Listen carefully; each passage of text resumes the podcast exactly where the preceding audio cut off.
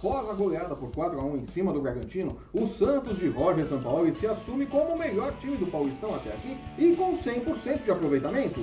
O Corinthians, por sua vez, após mais uma derrota, chega ligeiramente pressionado para o derby deste sábado contra o Palmeiras, que também não fez uma grande partida contra o Oeste no meio de semana, mas venceu. O que é mais do que se pode dizer do Botafogo do Rio de Janeiro, que derrotado pelo Resende por 1 a 0, segura firme a lanterna do grupo C no Cariocão. E enquanto o clima pesa em General Severiano, a euforia toma conta das Laranjeiras com a chegada de Paulo Henrique Ganso, anunciado na quinta-feira pelo Fluminense.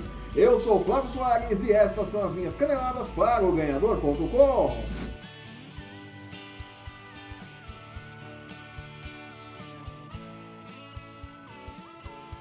Pela quarta vez em quatro rodadas, Jorge Sampaoli mexeu no time do Santos, rodou o elenco e pela quarta vez em quatro rodadas conquistou mais uma vitória. Me parece que o equipo vai consolidando uma maneira de, de ser. O único time com 100% de aproveitamento no Paulistão 2019. Sério? O Peixe começou a disputa da competição cercado de desconfianças, muito em função da lentidão da diretoria Santista em encontrar reforços para o time. Aliás, um pedido recorrente de São Paulo é, não é porque tá ganhando que São Paulo parou de cobrar reforço não, viu gente? Show me, mano. Mesmo assim, o treinador encontrou um padrão de jogo, consolidou uma ideia na cabeça de seu elenco e, com muita margem para ver o desempenho da equipe melhorar ainda mais, vem sobrando no Paulistão. Glória a Deus. Os próximos clássicos contra Palmeiras e Corinthians darão a exata noção do que podemos esperar deste Santos ainda em construção. Mas o que vimos até aqui é animador. A torcida do Peixe está bem contente como há muito tempo não ficava. Diferente do que vem mostrando o Corinthians, que segue caminhando para trás a cada nova rodada do estadual. É, não é questão de recuar, é questão de que a gente começou a dar chutão. Com grande dificuldade para encontrar um time e para adaptar os jogadores ao seu esquema tático, Fábio Carilli viu o timão cair de sono diante do Red Bull e conquistar sua segunda derrota no Paulistão e arrumou grandes problemas para o derby deste sábado contra o Palmeiras, que também joga muito, mas muito abaixo do que pode por conta do elenco que tem, mas segue vencendo e somando pontos, o que é mais o que o Timão tem feito. Nossa! Irritado, Carilli cobrou seu elenco e espera uma resposta dentro de campo neste sábado para ter uma base que possa ser usada no próximo dia 7 contra o Ferroviário pela Copa do Brasil e no próximo dia 14 contra o Racing pela Sul-Americana. Claro que a vida do professor seria mais fácil se ele admitisse que está abusando do direito de colocar atletas para atuarem fora de posição e que está refém de um esquema tático único e a uma lealdade indefensável a certos atletas que podem ser úteis, mas que necessariamente não precisam ser titulares. Sério? Enfim, o Timão ainda tem um longo caminho pela frente.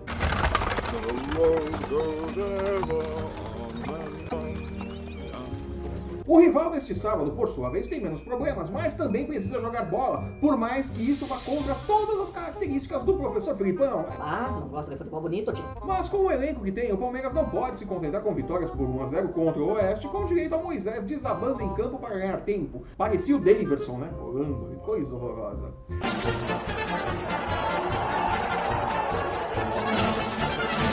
O Palmeiras é mais que isso, por favor, né? Não pode. No Rio de Janeiro, tudo vence. IPTU, IPVA, Escola das Crianças. A única coisa que não vence de jeito nenhum é o Botafogo. A derrota por 1 a 0 contra o Resende em pleno Engenhão azedou de vez o humor da torcida, que só não fez cobranças ainda ao pessoal da rouparia do clube, né? De resto, todos estão sendo cobrados e a crise parece não ter fim. A continuar subindo a temperatura deste modo, não será de se estranhar que a diretoria entregue a cabeça de Zé Ricardo para aplacar a fúria que vem das arquibancadas. Não contavam com minha astúcia.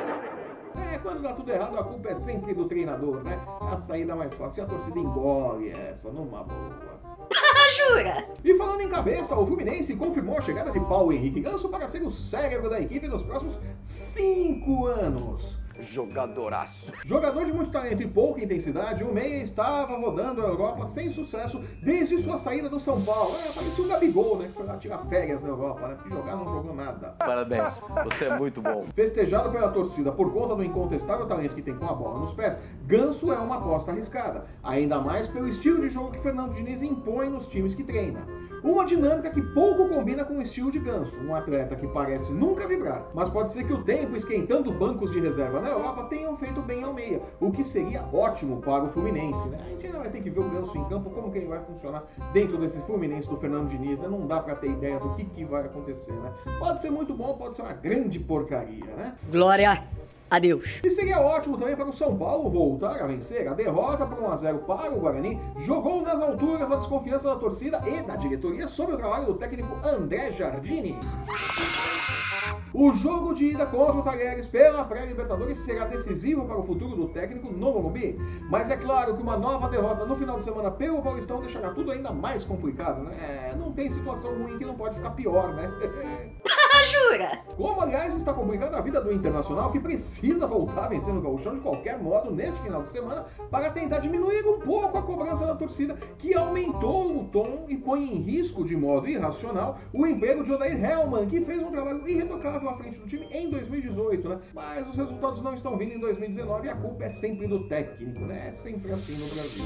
Gente. E esperando pelos jogos no final de semana e na contagem regressiva pelo início dos mata-mata, fico por aqui. Eu sou o Flávio Soares e estas foram as minhas canenadas para o Ganhador.com. Acabou. Se você está assistindo esse programa pelo YouTube, aproveite, assine nosso canal e veja nossos programas sobre NFL, UFC, basquete, MMA e os odds das casas de apostas para quantas vezes os comentaristas dirão que Ganso precisa pisar na área. É, o Ganso não pisa na área, né? É, o Ganso não pisa na área mesmo, né? No post que acompanha este vídeo você encontra os links para seguir o Ganhador no Facebook, no Instagram e no Twitter. Acesse o ganhador.com e não perca nossas dicas e palpites para os jogos da rodada das principais competições esportivas do mundo. Eu volto na próxima terça-feira comentando o final de semana nos principais clubes brazucas. Até lá! Tchau.